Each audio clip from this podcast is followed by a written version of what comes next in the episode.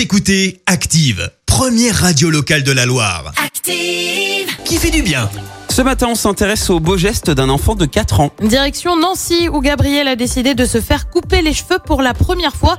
Alors jusque-là, tu vas me dire, bah très bien, tant mieux pour lui. Mais il l'a fait pour la bonne cause parce qu'il a décidé que ses cheveux allaient être réutilisés pour fabriquer des perruques pour les enfants malades. Euh, Gabriel a grandi au Canada. Il n'avait jamais voulu se faire couper les cheveux, lui qui affirmait être comme Tarzan. C'est en arrivant en France qu'on se moque de ses cheveux longs.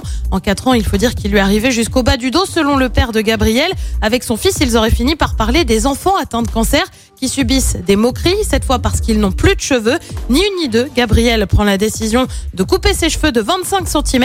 Il les a ensuite mis dans une enveloppe pour les donner, le tout avec une petite lettre où il est écrit « Je recommencerai ». Merci. Vous avez écouté Active Radio, la première radio locale de la Loire. Et vous êtes de plus en plus nombreux à écouter nos podcasts. Nous lisons tous vos avis et consultons chaque note. Alors, allez-y, Active. retrouvez-nous en direct sur activeradio.com et l'appli Active.